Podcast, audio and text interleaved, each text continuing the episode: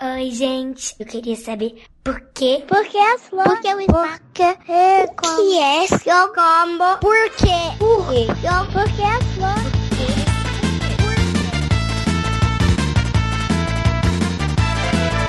Bem-vindos a mais um episódio do Psyche! Sai, kids, porque sim não é a resposta.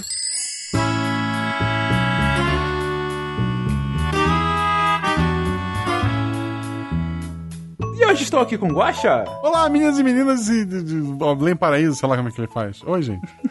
E olha, e também com o Tarek.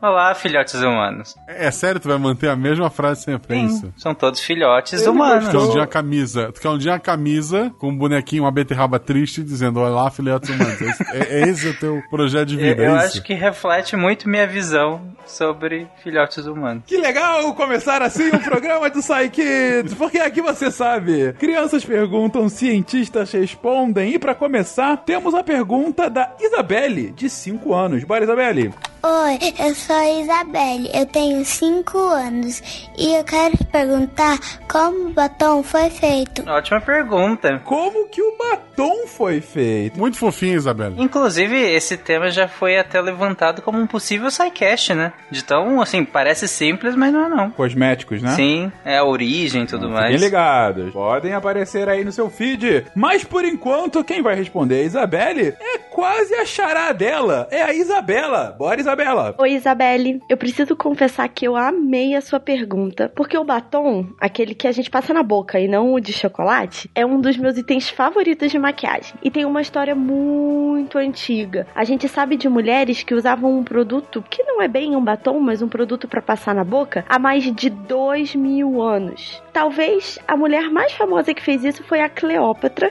que foi uma rainha do Egito, mas ela esmagava alguns insetos e besouros que tinham cor para poder passar nos lábios. Mas hoje em dia a gente tem aqueles bastões que carregamos na bolsa, né? Então, para fazer esses bastões, as fábricas fazem uma mistura de ceras que servem para endurecer e deixar o produto sólido, né? E junta com isso alguns agentes estruturantes que deixam o batom no formato para ele não desmontar, alguns hidratantes para aquela sensação boa que a gente tem para passar nos lábios e um material vegetal que garante que o batom vai conseguir escorregar na nossa boca quando a gente passar, para ele não ficar muito seco. Cada empresa tem a sua própria receita e às vezes tem alguns ingredientes que elas adicionam para fazer tratamento, como algumas vitaminas. E aí antes de produzir, né, antes de ter o batom pronto como a gente conhece, eles misturam todos esses ingredientes e aquecem para formar uma base, como se estivesse numa enorme panela. Depois que isso tudo está misturado, o pigmento, que é o produto que dá a cor do batom, é adicionado na mistura. Nesse momento, essa,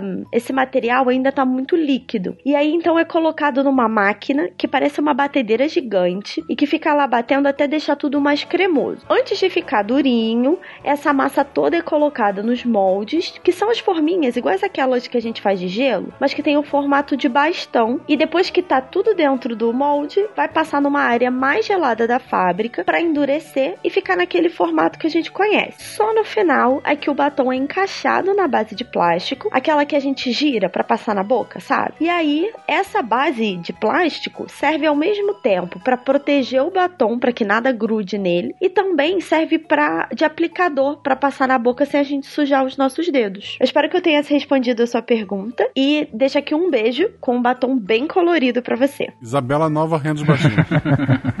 É isso então, Isabelle. Você vê, é um monte de produto químico para fazer com que o seu batom ele tenha a cor que você quer que ele tenha, que ele consiga deixar os seus lábios bem molhadinhos para não ficar seco, duro e tal, e para durar bastante tempo na sua boca. Junta tudo isso, coloca na forminha, endurece e tá aí. Tá aí para você, para todo mundo que quiser usar, usar o seu batom. Saindo da pergunta da Isabelle e indo para uma que não tem nada a ver com isso, mas que é igualmente impressionante. A Sofia, de 8 anos, faz a seguinte pergunta: Oi, meu nome é Sofia, sou de São Paulo e eu tenho 8 anos. Eu queria saber quem tirou a ideia de que o, di o dia tem 24 horas.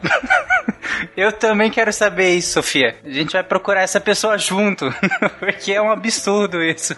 Por favor. Quem que teve, quem que teve essa ousadia de colocar um dia com 24 horas? Eu achei ótima essa pergunta. A gente tem 10 dedos só. Exatamente, vai lá e fala 24, por que 24? Por que não 50? Por que não 12? 24 horas. Aí chega no fim do dia não deu tempo de nada. Quem foi que de onde tiraram isso? Que absurdo. Que absurdo. Quem vai responder a Sofia é o Guilherme. Vamos lá, Guilherme. Oi, Sofia, tudo bem? Olha, contar o tempo é algo muito útil. Tudo que fazemos hoje em dia é guiado pelas marcações de tempo, mesmo que às vezes a gente nem perceba. O tempo pode ser contado observando as estações do ano, as migrações dos animais, as cheias dos rios, os períodos de colheita, e nós temos indício de que os seres humanos fazem essas marcações desde muito tempo. Mas essas marcações são mais úteis para períodos mais longos, como os meses ou os anos. Quando o nosso interesse se voltou para a contagem do tempo dentro de um dia, o que guiou os nossos antepassados foi o movimento dos astros. E isso faz todo sentido. Afinal de contas,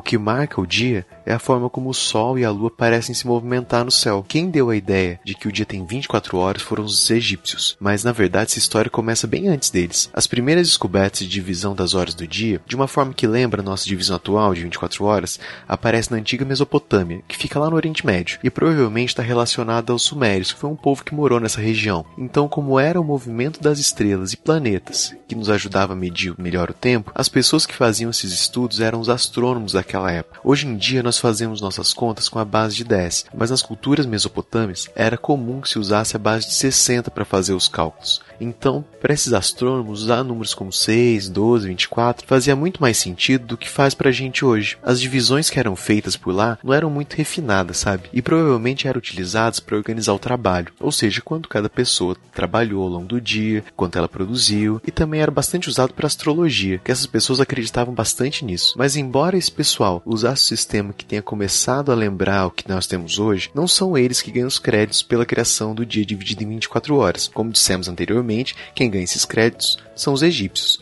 Mas é bem provável também que os egípcios tenham se baseado nas formas de contar o tempo dos mesopotâmios para fazer essa invenção. Hoje em dia, nós temos um dia de 12 horas e uma noite de 12 horas, somando um dia total de 24 horas. Mas no Egito antigo, essa divisão era um pouquinho diferente. Eles tinham 12 horas para a noite, uma hora para o alvorecer, que é quando o sol está subindo lá no horizonte, 10 horas para o dia e uma hora para o crepúsculo, que é a tardezinha, quando o sol já está indo embora. Durante a noite, as horas eram contadas pelo movimento das estrelas, e durante o dia, elas podiam ser contadas pelos relógios solares, que mostravam as horas pela sombra que um objeto fazia quando a luz do sol batia nele. Ainda assim, Sofia, embora os mesopotâmios tenham começado a medir melhor a passagem do tempo e os egípcios tenham realmente criado um sistema mais parecido com o que nós usamos hoje em dia, as marcações de tempo continuaram mudando um pouquinho aqui e um pouquinho ali ao longo da história, até chegar nessa divisão que nós temos hoje, de 24 horas, todas elas iguaizinhas, com 60 minutos e cada minuto com 60 segundos. Agora eu vou indo porque eu acho que eu já perdi a hora falando desse assunto. Até mais, Sofia. Mas é interessante isso, qualquer coisa que fosse cíclica, ou seja, que repetisse com o mesmo intervalo de tempo, podia ser usada, né, como essa marcação. Se toda vez naquela mesma, mais ou menos, hora acontecesse tal coisa, aí dava pra gente ir marcando de acordo com a quantidade de vezes que aquilo aconteceu, né? E à medida que o tempo foi passando, a gente foi cada vez tornando isso mais complexo, né? E, e legal ver também, Sofia, como que o hábito faz as coisas acontecer. Porque povos muito antigamente faziam isso, povos que vieram depois deles acabaram tomando emprestado. E aí muda aqui um pouco, muda ali um pouco, e de repente a gente continua usando há alguns milhares de anos essa noção de que o dia tem mais ou menos 24 horas. Hoje, de uma forma muito mais organizada, mas ainda assim que se inspira de gente que passou por aqui há muito, muito tempo atrás. E para finalizar hoje, vamos à pergunta do Gabriel, de 7 anos. Bora, Gabriel. Oi, meu nome é Gabriel. Eu tenho sete anos, sou de São Paulo. Eu quero fazer uma pergunta.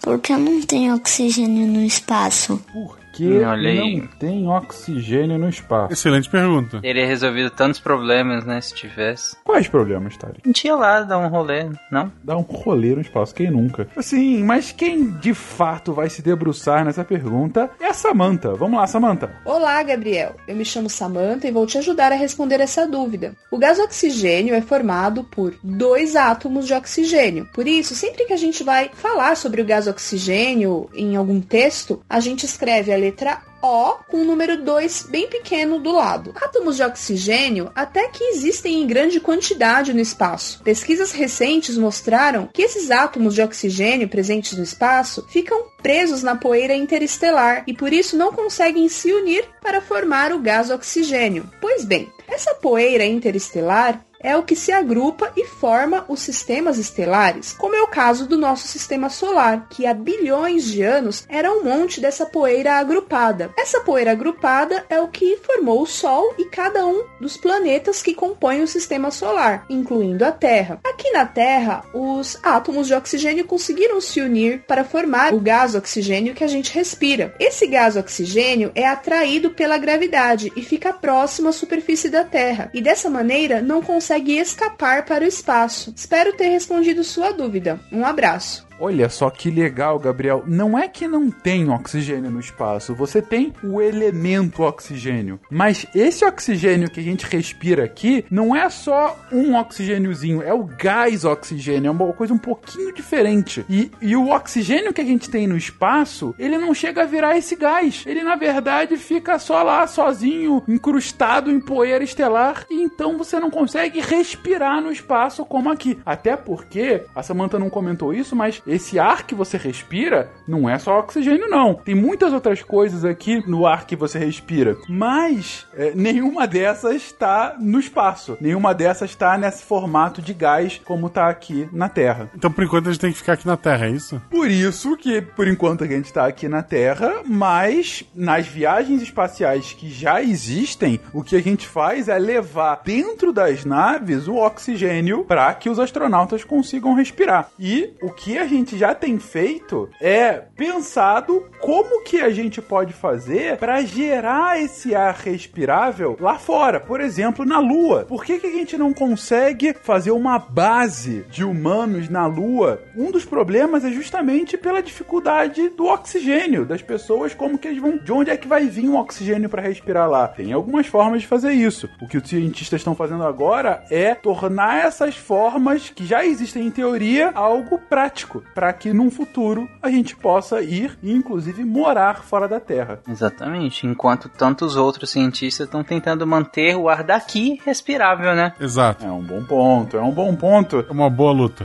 Cada um tem a sua luta e todas elas são vencíveis. Vamos esperar que sim. Mas você querendo estudar o oxigênio fora da Terra, você querendo estudar a origem do dia de 24 horas, ou você querendo saber de onde veio e como é feito o batom, o que importa é você querer saber mais. E se você quiser saber mais, você pode mandar a sua pergunta para contato@saicast.com.br, que os nossos cientistas vão ficar muito felizes em responder vocês. Tarek, o que, que você aprendeu no programa de hoje? Eu aprendi no programa de hoje que as mulheres usam batom há muito tempo e que isso é bem legal e bem bonito. E eu aprendi também que a gente tem que cuidar das florestas e de todo o ambiente da Terra, porque é o que a gente tem para respirar e é o que tem para hoje. Com essas palavras de sabedoria, a gente se despede. Um beijo, gente. Até semana que vem.